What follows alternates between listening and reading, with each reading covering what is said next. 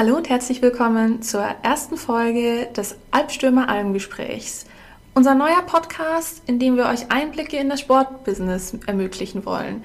Hierzu laden wir gerne alle Akteure des Sportbusiness ein und beleuchten nicht unbedingt diejenigen, die sich im Mainstream aufenthalten, sondern äh, ja, gerade die anderen Akteure, die eher im Hintergrund sich befinden und da so ein bisschen die Strippen ziehen. Wir wollen die faszinierenden Geschichten derjenigen hören, die meistens nicht gehört werden. Vielleicht sogar ein Ticken faszinierender, abenteuerlicher oder inspirierender als die, die man in den großen Medien mitbekommt. Hier wollen wir eben ein bisschen Insights an euch bringen und auch mal die andere Seite des Sports zeigen. Ich moderiere übrigens nicht nur alleine. Neben mir sitzt mein Co-Moderator Felix. Servus von meiner Seite. Wir möchten uns in dieser ersten Folge natürlich auch unseren Zuhörern vorstellen, damit ihr wisst, wer das Ganze moderiert, was unsere Rolle bei Albstürmer ist. Und natürlich beginnt die Jackie als Dame mit ihrer Vorstellung. Erzähl uns doch einfach mal, seit wann du bei Albstürmer bist, in welcher Position und wie dein persönlicher sportlicher Hintergrund ist. Also ich bin seit Oktober letzten Jahres, heißt 2021 mit dabei. Davor, bevor ich zur Albstürmer gekommen bin, habe ich eine Ausbildung gemacht und die war eben auch schon im kreativen Bereich. Die Ausbildung habe ich in einem sehr großen Münchner Modeunternehmen gemacht und was mir dabei eben immer aufgefallen ist, war, dass mir der nachhaltige Aspekt verloren gegangen ist oder zumindest diese Fast Fashion habe ich einfach irgendwann mal nicht mehr übers Herz bekommen, gerade weil ich auch dafür eben Marketing in einer gewissen Form betrieben habe und je mehr man sich damit eben auseinandersetzt, desto mehr merkt man, dass das vielleicht nicht unbedingt ähm, eine Industrie ist, die man weiterhin unterstützen will. Und habe mir dann eben auch Gedanken gemacht, wie es zum einen nach der Ausbildung weitergeht und zum anderen, welche Branche ich denn gerne, naja, bespielen würde, sage ich jetzt mal. Weil ich eben im Fashion-Bereich zwar schon aufgeblüht bin, aber konnte es dann eben im Endeffekt nicht so ganz hundertprozentig mit mir vereinbaren und bin dann eben äh, darauf gekommen, dass ich gerne studieren würde. Mir war aber schon während der Ausbildungszeit sehr schnell sehr klar, dass ich niemals ein in Anführungszeichen normales Studium machen könnte, einfach weil mir da der Praxisbereich fehlen würde sondern äh, dass es für mich ganz klar ein duales Studium sein würde. Ansonsten würde ich nicht studieren. Klar ist mir da bewusst, dass das hier und da auch mal anstrengender sein kann. Ähm, aber gerade das fand ich auch so ein bisschen eine Herausforderung, die mich gereizt hat. Und dann kam mir eben während meines Bewerbungsprozesses ähm, die Firma Alpstürmer äh, entgegen.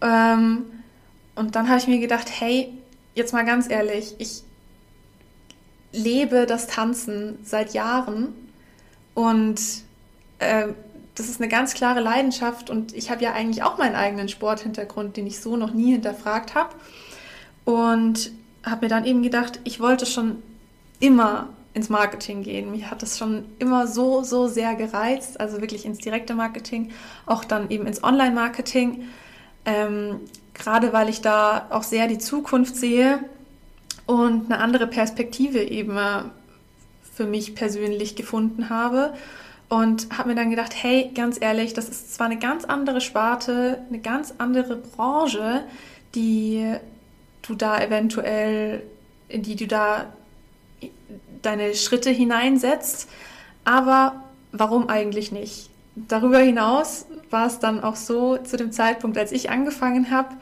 waren unsere beiden Geschäftsführer und Gründer zu zweit und ich war sozusagen das äh, erste Teammitglied bei Alpstürmer, worüber ich auch ein bisschen stolz bin, um ehrlich zu sein. Aber äh, da habe ich eben auch so den Reiz gesehen. Ein kleines Start-up, das gerade am Wachsen ist und zwar immens am Wachsen ist, das man voranbringen kann, äh, wo man wirklich was reißen kann, mitwirken. Man kann 100 Prozent reinstecken und man kriegt im besten Falle natürlich das Minimum Doppelte bei rum raus. Und gerade das, das hat mich so gereizt, dieses Gebrauchtwerden, äh, auch hier klare, ganz klare Passion mit reinbringen in meinem Studium. Also ich habe es jetzt noch gar nicht erwähnt, ich studiere eben dual Mediendesign und gerade diesen Designaspekt mit der privaten Passion des Sports so verknüpfen zu können und da auch einfach herausgefordert zu werden, indem dass man täglich mit neuen Dingen konfrontiert wird, die vielleicht in einem großen Unternehmen einem abgenommen werden. Das hat mich gereizt und deswegen bin ich zur Albstürmer gegangen und äh, bin immer noch froh, mehr als froh, hier zu sein. Ähm, mein persönlicher Sporthintergrund ist der, dass ich seit circa meinem, ja, wie soll ich das am besten sagen? Ich glaube, man kann gar kein Alter sagen, um ehrlich zu sein. Also seitdem ich klein bin und laufen kann, tanze ich eigentlich schon. Man kann sich das vorstellen, dass hat bestimmt jeder schon mal gemacht, ähm, dass meine Mama immer, wenn Musik lief, meine Füßchen auf ihre gestellt hat und wir dann so durch den Raum getanzt sind. Meistens war es ein Walzer, weil das ihr Lieblingstanz ist, ähm, aber natürlich auch äh, darüber hinaus äh, haben wir immer schon durch die Gegend getanzt. Und so bin ich eben äh, zu meinem Hauptsport gekommen, habe das dann immer weiter bewahrt, war als Kleinkind in, äh, im Ballettunterricht, habe dann auch mal Modern und Hip-Hop ausprobiert, auch Jazz war mit dabei. Heißt, ich habe mich da so ein bisschen äh, durchprobiert in den Sportrichtungen, aber das Tanzen hat mich nie so verlassen. Und ähm, dann ab dem Moment, ab dem wir in der Schule lustigerweise in unserem Freundeskreis darauf gekommen sind, dass wir doch gerne mal Paartanz ausprobieren würden, ne? da es ja schon sehr klassisch ist und man ja auch sagt, ja, jeder sollte zumindest mal einen Grundkurs gemacht haben und wir es in unserer Gruppe für am besten empfunden haben, haben wir dann eben äh, mit 14, also zumindest ich war da 14, habe ich in der Tanzschule angefangen mit Standard- und Lateintanz im Paartanz und mache das dementsprechend jetzt schon so circa acht Jahre und bin davon nie wirklich losgekommen. Ich habe da wieder meine große Leidenschaft gefunden. Man könnte sagen, meine Mama hat mir das Walzertanzen beigebracht und ich habe es in der Tanzschule dann nochmal aufleben lassen so ein bisschen. Und seitdem an tanze ich wirklich regelmäßig im Tanzkreis auch mittlerweile. Und ich könnte mir das nicht mehr aus meinem Leben wegdenken. Das ist so mein persönlicher Sporthintergrund zumindest das Hauptmerkmal. Natürlich gehe ich hier und da mal ins Gym, bin auf der Piste unterwegs und äh, mache hier und da auch noch ein paar andere Sportarten zwischendurch mal, probiere mich gerne aus, aber vom Tanzen, glaube ich, werde ich niemals so wegkommen. Das ist einfach meine große Leidenschaft. Genau, so viel zu mir. Gleiche Frage an dich, Felix. Wie bist du hierher gekommen? Seit wann bist du hier? Was ist dein Sporthintergrund? Also ich bin seit November letzten Jahres bei der Albstürmer GmbH. Ähm, anfangs war ich Performance Marketing Manager. Ähm, nach kurzer Zeit hat sich herausgestellt, dass ich besser und effektiver in der Position als Brand Manager arbeiten werde. Ähm, die, die Position als Brand Manager macht mir auch mehr Spaß. Es ist auch besser vereinbar mit, mit meiner Ausbildung, mit meinem, mit meinem Hintergrund. Ähm, mein sportlicher Hintergrund ähm, ist, denke ich, auch einer der Hauptgründe, warum ich hier bei Albstürmer gelandet bin, letzten Endes.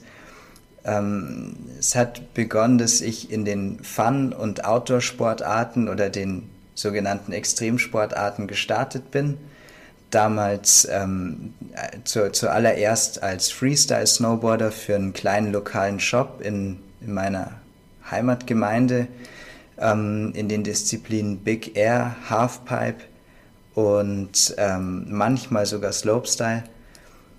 Das Ganze ging bis zu dem Anfängen der Professionalität. Ich habe mich zur Schulzeit, ich war damals so 15, 16 Jahre alt, ähm, bis dahin hat man ja auch noch keinen Schulabschluss, den man automatisch durch durch äh, Erreichen der nächsten Jahrgangsstufe bekommen würde, äh, erhalten. Und deswegen habe ich mich zu dem Zeitpunkt noch nicht getraut, den Schritt in den Profisport zu gehen und habe äh, brav mein Abitur gemacht und ähm, bin dann in das Jurastudium gestartet. Ähm, bis zu den ersten Semesterferien sah es also nach einem sehr konservativen Lebensweg aus. Äh, in den ersten Semesterferien habe ich gemerkt, dass man doch unheimlich viel Zeit im Studium hat, Freizeit. Die Semesterferien sind ja so circa drei Monate. Und ich dachte mir, da muss ich eigentlich irgendwas was forcieren, was, was mich interessiert, wo, wo ich neugierig bin, das herauszufinden, wie das funktioniert. Und so bin ich eigentlich über ähm, Bekannte und weil es meine wunderschöne Heimat der Chiemgau hergibt, äh, zum Segeln gekommen. Äh, habe dort äh, die ersten Regatten gesegelt und durch großartige Unterstützung von meinem Verein eine Wildcard beim beim DSV gelöst, dass ich bei einer deutschen Meisterschaft teilnehme. Äh, das war dann um einiges erfolgreicher als gedacht und geplant auch meinerseits, so dass ich dann äh, von Talent Scouts entdeckt wurde und dann tatsächlich sehr spät die Möglichkeit bekommen habe, also aus Sportlersicht sehr spät, nämlich ähm, zu Beginn des, des Studiums, wurde mir angeboten, in die deutsche Segelnationalmannschaft, dem Audi Sailing Team Germany einzusteigen. Äh, das war natürlich begleitet von großen Überlegungen. Jetzt habe ich dieses schwere Studium gestartet. Ähm, der Sport hat damit eigentlich überhaupt nichts zu tun. Ähm, also habe ich mir die Möglichkeit gesucht, dass ich beides parallel ausübe. Das war natürlich eine unheimlich stressige Zeit aber eine sehr lehrreiche Zeit, muss ich auch sagen. Ich war sechs Jahre in der Segelnationalmannschaft für alle, die sich auskennen oder die es interessiert. Ich bin gesegelt in der Bootsklasse Nakra 17, also der Mixed Katamaran, ähm, damals zum Beginn ähm, nicht Foiling und dann später im Foiling-Bereich. Ähm, ich würde sagen, ich möchte da auch nicht, nicht, nicht zu sehr ausholen, aber dass das, der Profisport gemeinsam mit dem Jurastudium hat mich eigentlich auf die Sport-Business-Karriere bestens vorbereitet. Ich habe ähm, den Blick von vor der Kamera, also sozusagen im Mainstream bekommen. Ich habe äh, gelernt, wie es ist, ganz verschiedene Aufgaben gleichzeitig erledigen zu müssen und ich habe eben gemerkt, dass ähm, der konservative Weg des Jurastudiums sich eigentlich nicht mit meiner Abenteuerlust und meiner Liebe zur Natur und zum Sport an sich vereinbaren lässt. Und habe mir dann eben nach der aktiven Sportkarriere überlegt, als dann auch das Jurastudium zu Ende war, dass ich unbedingt ähm, ins Sportbusiness zurück möchte und habe dann bei einem sehr großen, sehr bekannten Energy Drink Hersteller gearbeitet und äh, hatte dort einen befristeten Vertrag. Und der endete im, im Herbst letzten Jahres. Und daraufhin bin ich über eine ganz klassische Stepstone-Anzeige auf Albstürmer gekommen. Und ähm, das Team war super aufgeschlossen, modern, sehr dynamisch. Und äh, das hat mich gereizt und ich fühle mich wahnsinnig wohl in der Position jetzt und ich mag das Team. Es ist tatsächlich so, dass wir ein Team aus, aus Hobby- und ehemaligen Leistungssportlern sind. Dementsprechend locker ist alles bei uns, aber genauso können wir auch fokussiert an unsere Projekte herangehen. Und ich würde sagen, das ist im Prinzip so die Zusammenfassung meines Werdegangs und wie ich hier bei Albstürmer gelandet bin. Genau diese Passion für Sport bringt uns ja auch so zusammen. Das begleitet uns im Arbeitsalltag genauso sehr, wie es uns im Privaten begleitet. Und ja, wie schon gesagt, wollen wir eben nicht nur diejenigen hervorheben, die sich eben im Spotlight befinden. Ne? Das tun wir ja im Prinzip auch eigentlich nicht unbedingt. Ähm, aber wir wollen eben auch die anderen Seiten sehen. Also haben wir uns verschiedenste Akteure eingeladen. Das fängt dann an bei Organisatoren von äh, zum Beispiel Sportverbänden, geht über Fotografen. Wir haben ähm, natürlich auch ganz klassische Sportler mit dabei, die vielleicht auch nicht so bekannt sind. Ähm, und aber auch kleinere Unternehmen, die sich mit Sport befassen.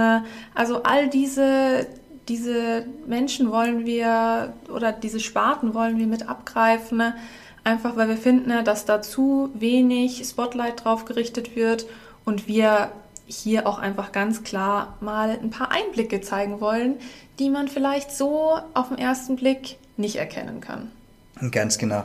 Ähm, Teil dieser Mission ist, ähm, euch zu zeigen, dass der Sport facettenreicher ist als das, was man so in den Medien verfolgen kann, egal ob es jetzt die klassischen oder die neuen Medien sind. Der Sport schreibt seine Geschichten und diese Geschichten gehören erzählt. Bisher haben wir das eigentlich immer im den Mittagspausen oder im privaten Umfeld. Jeder von uns arbeitet ja auch an verschiedenen Projekten.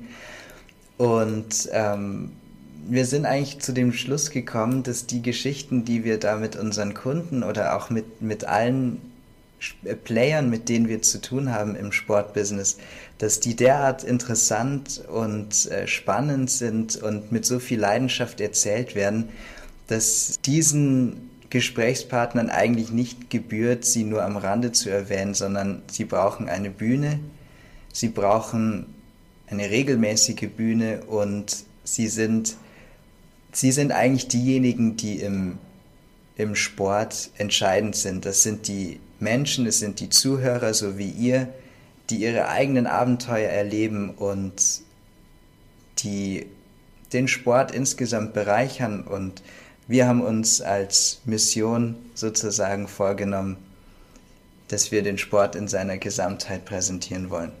Perfekt auf den Punkt gebracht, würde ich sagen. Genau das streben wir an und naja, wir sind ja auch beide selber aus dem Sport und haben hier und da ja auch unsere eigene spannende Geschichte. Und dementsprechend würde ich direkt einfach mal zu unserer einer der spannendsten Rubrik umgehen nämlich zu unserem Albstürmer Abenteuer am Abgrund. Die Rubrik brauen wir in jedem Podcast ein. Hierbei lassen wir uns von unseren Gästen erzählen, was ihre spannendste Geschichte ist, die sie je erlebt haben. Das sind dann, wie der Name schon sagt, Abenteuer, die sich am Abgrund befinden. Vielleicht am Lebenslimit sogar. Auch da haben wir die ein oder andere Folge mit dabei, die davon erzählt. Aber es können auch lustige oder einfach nur erheiternde Geschichten sein, die wir erzählt bekommen. Von daher würde ich gleich mal bei dir anfangen, oder? So, Felix, möchtest du auf den Knopf drücken? Ja, danke schön. Ja, wir haben uns natürlich auch einen Jingle überlegt, der dieses Albstürmer-Abenteuer am Abgrund einleiten soll. Und dann habe ich jetzt anscheinend die große Ehre, als erster auf den Knopf zu drücken, oder? Genau so. Gut, dann mache ich das jetzt mal.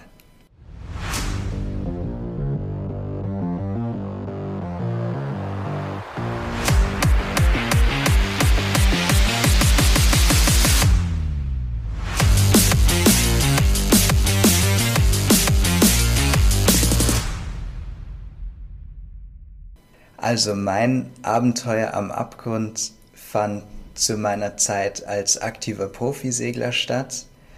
Es war im Jahr 2015. Es war die Hochzeit meiner Karriere. Ich habe äh, Weltcup und Eurosaf-Regatten gesegelt. Ich hatte meine ersten oder ich hatte fix meine, meine beiden eigenen Sponsoren neben den offiziellen Partnern und Premium-Partnern. Mm, das Spotlight war voll auf uns gerichtet. Die olympische Kampagne, also eine Kampagne beim Segeln beträgt immer die Olympiade zwischen zwei Olympischen Spielen.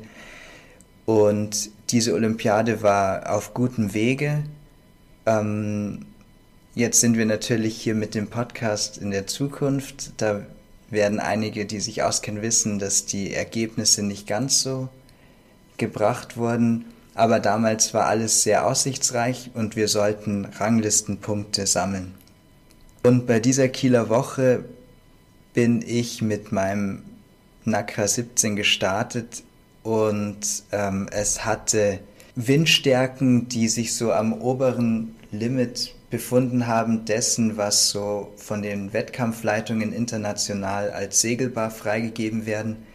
Letzten Endes kam hinzu, dass eine, eine Übertragung, eine Live-Übertragung im Slot bei Euros, Eurosport ausgemacht war, gebucht war, so dass uns als Athleten eigentlich klar war, dass an diesem Tag gesegelt würde, egal was das Wetter macht, egal wie sich die Verhältnisse letztendlich ändern oder darstellen würden. Und ähm, wir sind eigentlich in die Briefings vor den Regatten, vor den Wettfahrten mit unserem Gesamttrainerteam und auch mit den individuellen klassenbezogenen Trainern mit, mit doch mit großer Angespanntheit gegangen und mit mulmigem Gefühl rückblickend würde ich sagen, hätten wir das oder hätte ich persönlich das für mich als Warnung wahrnehmen müssen und hätte nicht, ähm, hätte vielleicht da klugerweise mal einen, einen Rückzug gemacht, aber wie gesagt, die olympische Kampagne lief. Ähm, die Ranglistenposition war so, dass ich in dem aktuell zu dem Zeitpunkt im Olympiakader war und jeder in der Sportwelt weiß, es gibt einfach nichts Größeres und man entscheidet sich manchmal vielleicht nicht besonders intelligent und nachhaltig, sondern fokussiert sich so auf dieses Ziel. Jedenfalls wurde die Regatta an dem Tag angeschossen, also tatsächlich, wie man das so kennt, mit Startpistole. Ähm, es wurde die Flagge gesetzt, dass wir alle raussegeln das haben wir gemacht. Es ist in der Regel beim, beim Segeln so, dass man sich an den Trainerbooten aufhält, bis dann ähm, das 5-Minuten-Signal ertönt. Es gibt dann noch ein, ein vorhergehendes Signal, was einen praktisch dazu verpflichtet, äh, sämtliche Hilfe von außerhalb nicht mehr anzunehmen. Also man darf sich nicht mehr am Trainerboot festhalten, man muss die Segel gesetzt haben. Man muss sich am Startboot anmelden. Das funktioniert durch Vorbeisegeln und dann bekommt man ein Signal, dass man als anwesend wahrgenommen wurde. Und das lief auch alles schon ein bisschen, bisschen erschwert, weil einfach hoher Wellengang war und die Wettkampfleitung sich dessen bewusst war, dass die ähm, Regatten stattfinden, weil einfach dieser Slot in, mit den Medien gebucht war.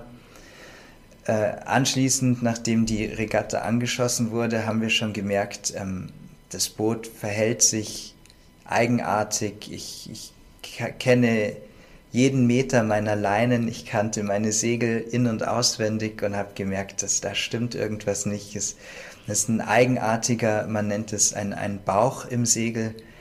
Ähm, mehr als sonst. Ich habe versucht, in, der, in den Feineinstellungen, also das nennt sich der Trim, im Trim gegenzusteuern. Das ist mir irgendwie nicht gelungen.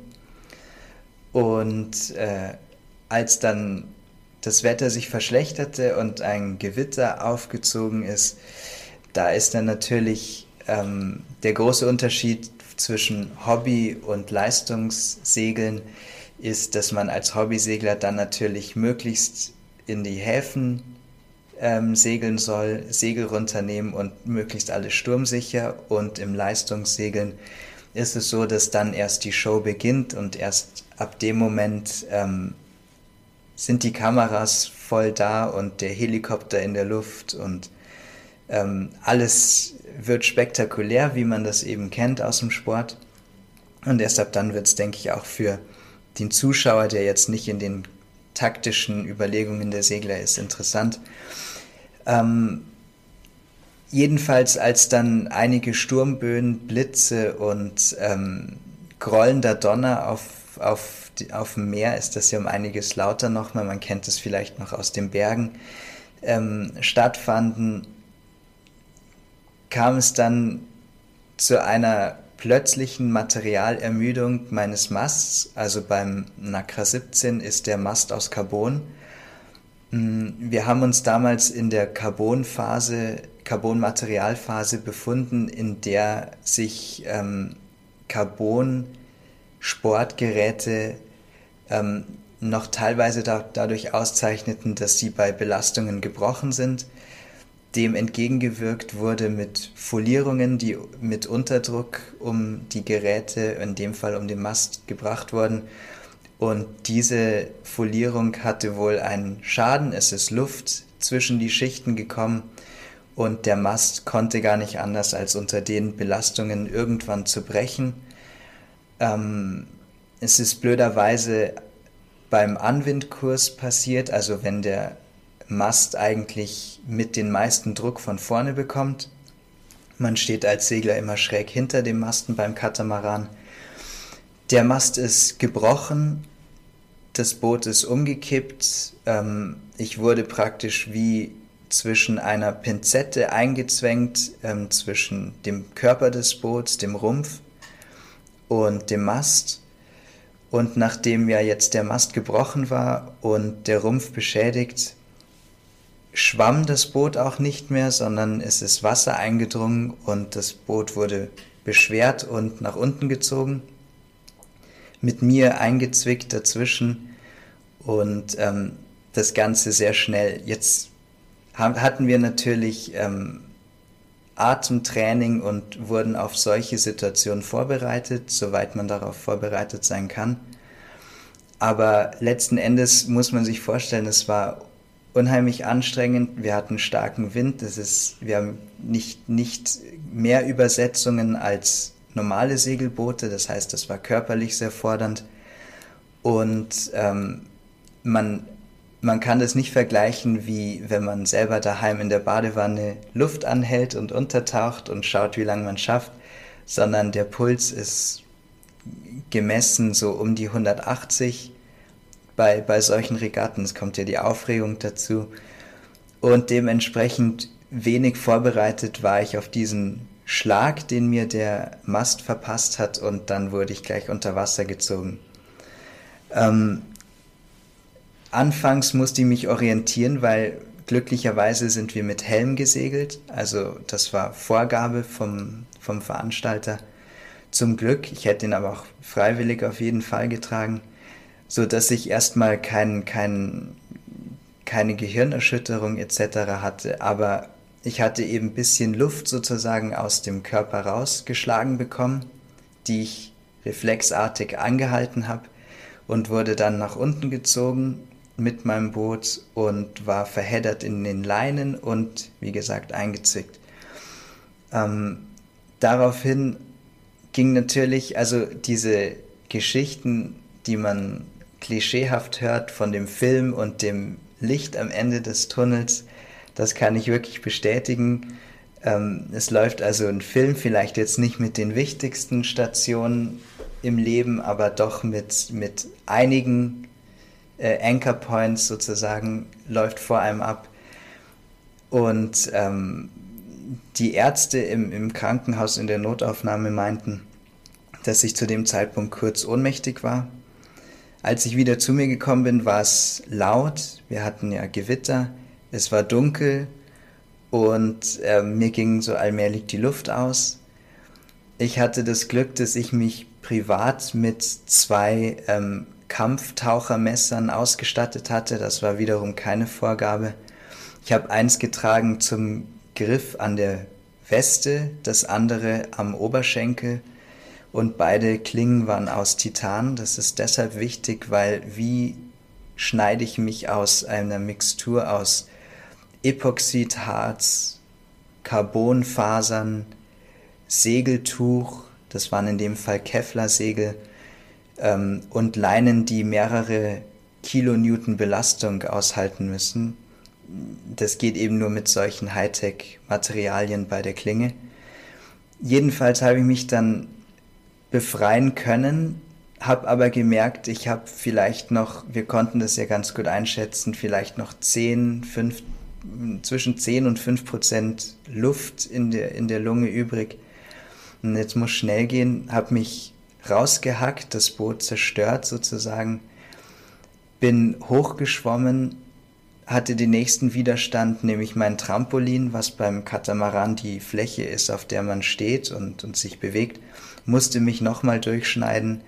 Und auf dem Weg hoch habe ich einen letzten Zug am Fußgelenk, am Sprunggelenk bekommen. Das war dann meine Großschot, also die dickste Leine gerade noch am Boot.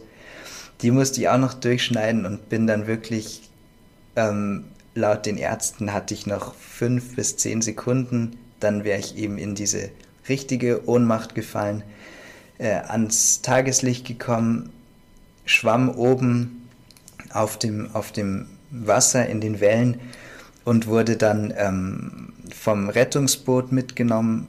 Dann lief das ganze Programm runter mit ähm, Helikopter, Notaufnahme und ähm, Beatmung. Genauso habe ich dann äh, Infusion gelegt bekommen, es wurde der Lungendruck kontrolliert, der zu dem Zeitpunkt schlecht war, es ist ein bisschen Wasser in die Lunge gekommen.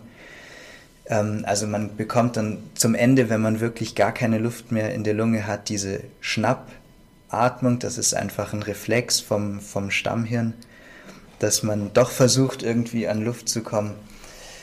Und ähm, ganz, also meine, mein, mein erster Gedanke, der dann als ich ihn geäußert habe, dazu geführt habe, dass ich noch mehr Beruhigungsmittel bekommen habe und dann richtig schlafen sollte, war meine Güte, was ist mit meinem Boot? Ich hatte tatsächlich den ersten Gedanken an dieses perfekt durchgetrimmte, also das ist in der Seglersprache dieses perfekt eingestellte, auf alle Wettkämpfe vorbereitete Boot und war ähm, nur besorgt, dass all die Arbeit und, und das Geld, was dort investiert wurde, dahin waren. Ähm, in dem Moment habe ich gar nicht an die Versicherung oder äh, leider auch gar nicht an mich gedacht. Und das ist eigentlich so mein, meine Lehre, die ich daraus gezogen habe, dass ich vielleicht zu der Zeit zu sehr auf den Sport, auf die Wettkämpfe fokussiert war und selbst in so einem Moment nur an die an die bevorstehenden Ereignisse, an die bevorstehenden Regatten gedacht habe und gar nicht an meine Gesundheit. Ähm, long story short, die, die ganze Regenerierung und das Zurückkämpfen ist alles gut gegangen und ähm, die olympische Kampagne lief sehr gut.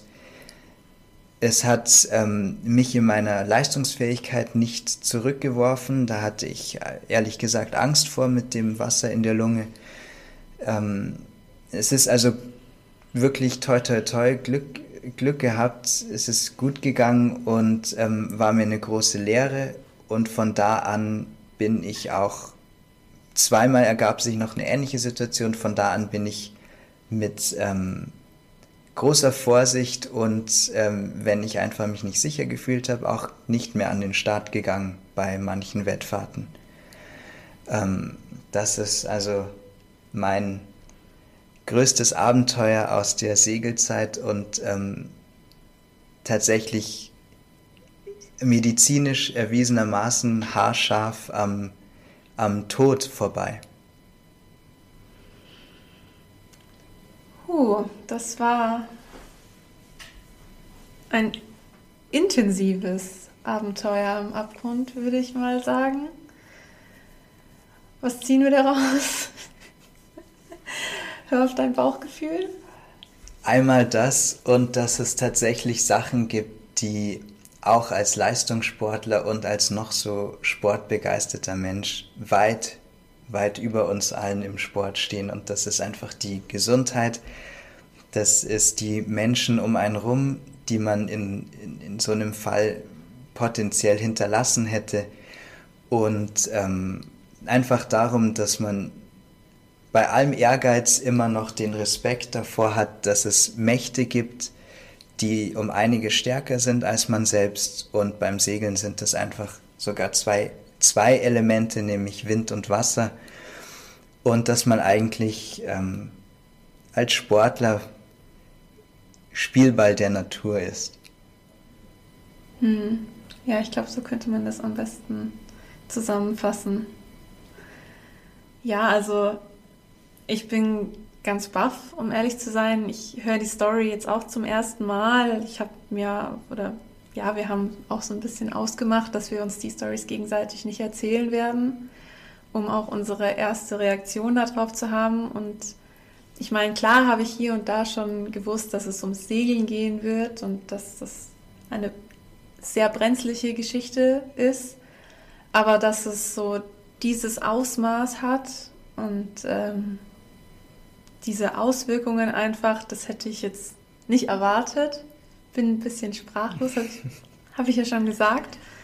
Ähm, aber man lernt eben aus solchen, aus solchen äh, Geschichten oder, oder Dingen, die einem widerfahren. Man wird schlauer, man, ja, man lernt dazu. ähm, das gehört einfach, das gehört einfach dazu so. Ich hoffe, ich habe ähm, mit meinem persönlichen Abenteuer am Abgrund auch nicht äh, sozusagen die Stimmung gesetzt für den zukünftigen Podcast. Es muss ja nicht jedes Mal um Leben und Tod gehen. Aber ähm, mich würde auch interessieren, Jackie, gibt es denn bei dir im Tanzsport, der ja eigentlich für, für den Laien ziemlich äh, positiv ist von der Stimmung, die transportiert wird oder auch von, von, von dem Ganzen drumherum. Es ist bewegend zu und auf Musik. Gibt es denn da eigentlich auch in deiner Sportkarriere ein Albstürmer-Abenteuer am Abgrund? Ähm, ja, würde ich jetzt schon sagen. Ähm, ich hebe die Stimmung einfach mal wieder ein bisschen.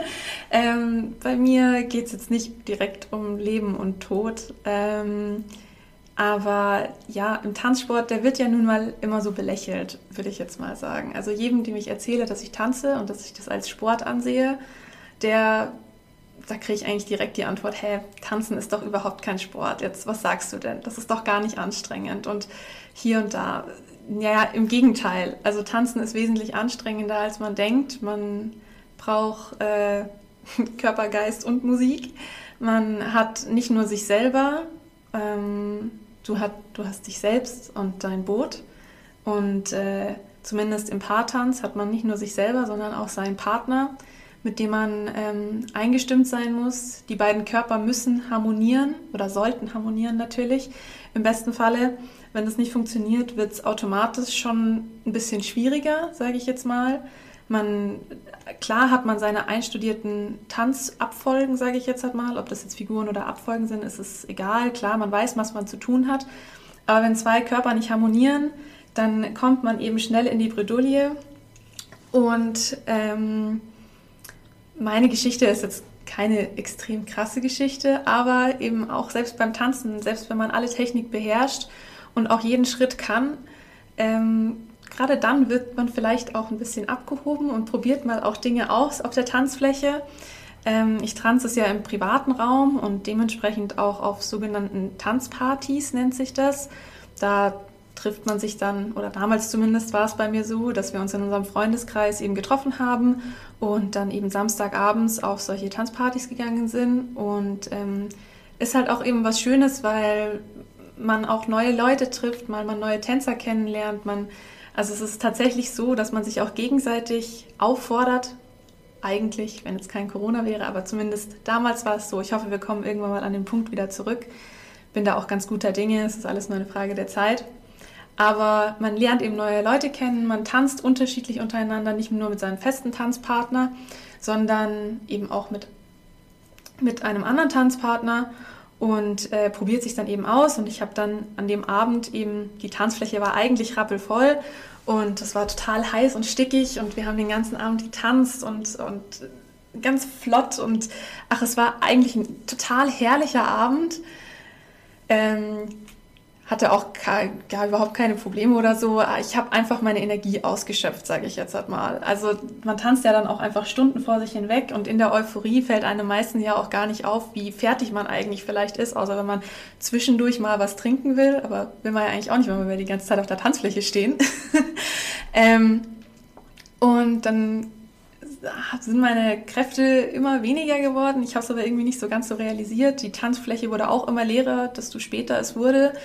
Und ähm, ja, so man weiß ja dann auch schon, dass die letzten Lieder laufen und der Abend war halt so, so lustig, ähm, dass wir halt dann gesagt haben, ja komm, jetzt hauen wir nochmal im, im vorletzten Lied, das war ein, ähm, ich glaube, ein Foxtrot oder Disco Fox, einer von den beiden auf jeden Fall. Also es war auf jeden Fall schnell und es hat Spaß gemacht. Ich glaube, es war, ich glaube, ich weiß es nicht. Also ich glaube, es war Disco Fox. Naja, auf jeden Fall, es war ein super schnelles Lied und ähm, wir haben super gerne auch Fallfiguren hingeschmissen. Ähm, mein, mein Tanzpartner und ich, also es war jetzt nicht mein fester Tanzpartner, dementsprechend war das schon mal die Voraussetzung, dass die Körper nicht so 100% perfekt miteinander harmoniert haben, sondern es war halt jemand, mit dem ich sonst auch gerne getanzt habe, sage ich jetzt mal so. Ähm, und wir hatten eben unseren Spaß, verstehen uns super gut und dann haben wir eben gesagt, ja komm, jetzt, jetzt hauen wir nochmal so richtig einen raus. Ja, und so eine Tanzfläche hat ja schon eine ganz beachtliche Länge. Also so eine Tanzfläche ist ja schon mal 15, 30 Meter lang, würde ich jetzt mal schätzen. Ich bin jetzt nicht so gut im Schätzen, aber so um den Dreh rum. Und ähm, man muss sich das eben so vorstellen, dass wir tatsächlich eines der wenigen Paare waren, die dann noch am Ende auf der Tanzfläche übrig waren. Wir waren aber trotzdem an einer Seite der Tanzfläche irgendwie festgeankert. Ich weiß nicht, woher das kam. Manchmal passiert das ja so. Man endet in einem Tanz, der saalfüllend ist und dann steht man eben nach dem Ende des Tanzes irgendwo am Ende und tanzt da halt dann weiter. Der Disco Fox ist ja jetzt nicht so, dass er sich durch den Raum bewegt, sondern eher äh, stationär stattfindet, sage ich jetzt mal. Und dann kamen wir eben auf die grandiose Idee, auf das allerletzte Ende dieses Liedes und auf die letzten paar Beats, die nochmal richtig reingehauen haben, fragte er mich, hey, hast du Bock, so eine richtig lange Drehung zu machen? So im Tanz eben so halb durch den Raum geschrien und ich so, hey, ja, komm, lass machen. Also so ganz locker flockig natürlich. Ähm, und dann war er so, okay, cool, hat dann noch so ein, zwei Figuren hinten dran gehauen und dann perfekt auf den Beat genau zum Takt hat er seine Hand gehoben und ich natürlich im Damensolo einmal durch, zweimal durch und ich glaube, ich habe mindestens 15 Drehungen hingelegt, die ganze gesamte Länge der Tanzfläche entlang. Und wir haben dann schon so eine Euphorie gehabt, das hat man auch richtig gespürt einfach in der Energie, dass das so gut funktioniert hat. Tja, Hochmut kommt vor dem Fall und zwar wirklich vor dem Fall. Und dann hat das eben nicht mehr ganz so harmoniert und ich habe ähm, nicht mehr genug seine Hand greifen können, er nicht mehr meine. Und dementsprechend hat es mich dann einmal auf der Tanzfläche ja, so richtig schön gelegt. und also zum Glück ist jetzt nichts Großes passiert. Ich habe mir dann den Fuß, den Knöchel so ein bisschen verstaucht, haben wir dann auch gekühlt. Der Abend war ja dann so oder so vorbei. Also sowohl hat die Tanzschule dann auch geschlossen, als auch, dass ich dann nicht mehr tanzen konnte. Aber ja, war dann doch irgendwie ganz lustig. Man überschätzt sich halt doch sehr leicht irgendwie, ähm, selbst wenn man denkt, dass man das hinkriegen könnte. Mein Tanzpartner ist sehr stark, sehr trainiert gewesen. Ähm, und ich hatte eigentlich auch gedacht, dass ich genug Halt habe, aber so denkt man manchmal eben falsch in so einer kleinen Situation. Naja, dann hat es mich eben gelegt. Wir haben irgendwie drüber gelacht, äh, sind aufgestanden. Er hat dann äh, mir eben hochgeholfen ne? und dann haben wir eben ganz langsam unsere Sachen gepackt äh, und dann bin ich halt auch heile nach Hause gekommen. Aber so Erfahrungen trägt auch der Tanzsport mit sich. Da muss man eben auch immer beachten. Gerade wenn man eben aus den Figuren rausgeht, mal was Neues probiert. Es kann, kann immer irgendwie was passieren. Ich bin froh, dass ich mir nichts gebrochen habe. Auch das hätte natürlich vorkommen können. Mhm. Ähm, ja, Knochenbrüche sind mal andere Abenteuer am Abgrund, die man so anschneiden kann. ähm, äh, dadurch auch, dass ich eben viele verschiedene Sachen gerne ausprobiere, hat es mich auch da schon ganz schön zerlegt, gerade auch letztes Jahr, aber das ist wie gesagt für eine andere Folge mal was. Ähm, ja, was ich daraus gelernt habe, ist so ein bisschen das, dass ich ein bisschen besser aufpassen sollte vielleicht. Ähm, nicht zu schnell übermütig werden, auch ganz klar wissen, was der Partner macht und was, wo die Kontrolle von beiden eben liegen kann und was eben außerhalb des Kontrollbereichs auch liegt, dass man die Faktoren mit ein, einbezieht. Und äh, ich muss auch sagen, dass mir seitdem an sowas nicht mehr passiert ist. Also mich hat seitdem an nicht mehr auf die Fläche, auf die Tanzfläche gelegt, einfach weil ich weil ich ein bisschen bedachter auch tanze. Ein Tanzen ist ja auch ein Miteinander und zwar nicht nur zwischen zwei Paaren, sondern ja eigentlich zwischen allen Paaren, die sich auf der Tanzfläche befinden. Und da dann auch, klar, unsere Tanzfläche war leer, aber äh, dass man da, sofern sie voll ist, eben auch Rücksicht aufeinander nimmt. So wie eigentlich immer im Leben. Das habe ich so aus meinem kleinen, kleineren Abenteuer äh, am Abgrund mitgenommen. ja, und wenn ich jetzt hier eh schon dabei bin, so von meiner Passion fürs Tanzen zu reden, würde ich auch gleich noch in die zweite Kategorie übergehen, die wir unseren Gästen auch immer stellen, beziehungsweise die Frage, die wir unseren Gästen auch immer stellen. Und zwar ist es unsere Big Question. Und da handelt es sich jetzt eben um die Frage, was bedeutet Sport eigentlich für dich ganz persönlich? Ja, was bedeutet Sport für mich? Sport war und ist mein größtes Talent und es war und ist mein gesamtes Leben. Sport nimmt 100 Prozent meiner Freizeit ein und er beschäftigt mich als allererstes in der Früh den ganzen Tag über beruflich, ob jetzt als Profisportler oder hier bei Albstürmer. Und er beschäftigt mich abends vorm Schlafengehen. Es ist also, mein gesamter Tag wird eingerahmt vom Sport.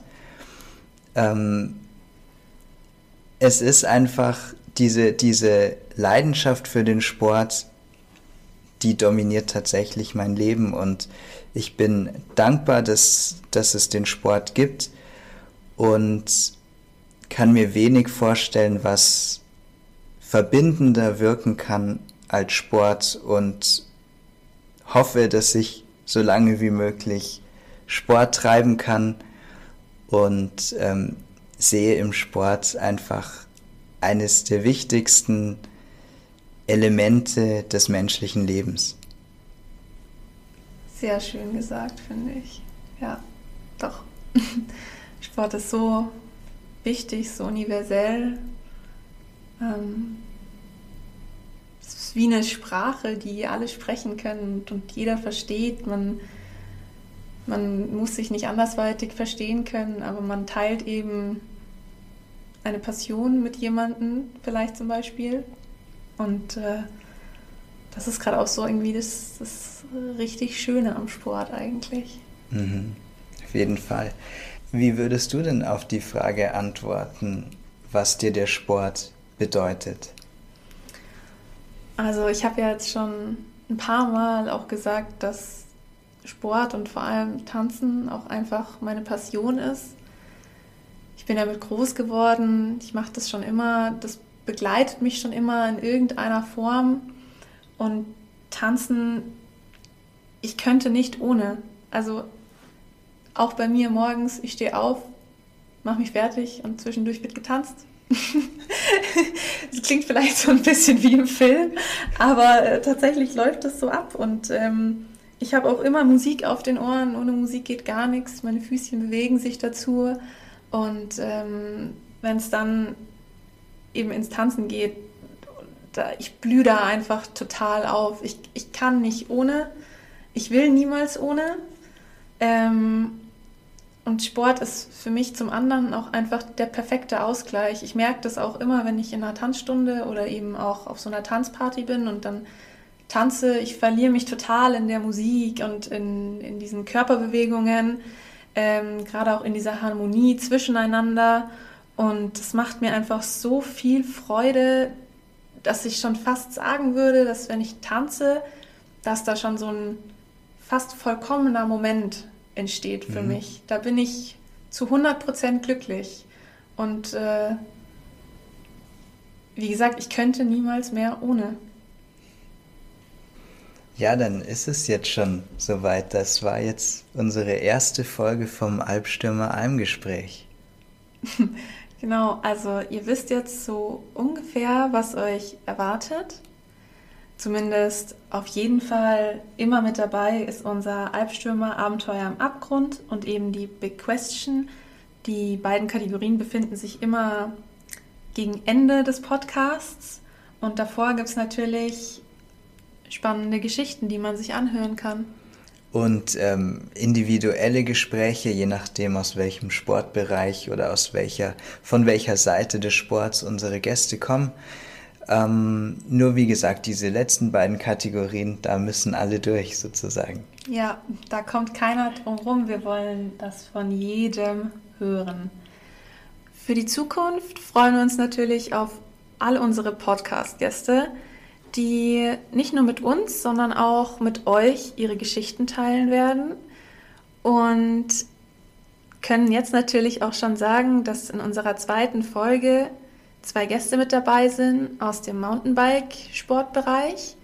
Und auch die beiden haben ein unglaublich interessantes und mitreißendes Abenteuer am Abgrund.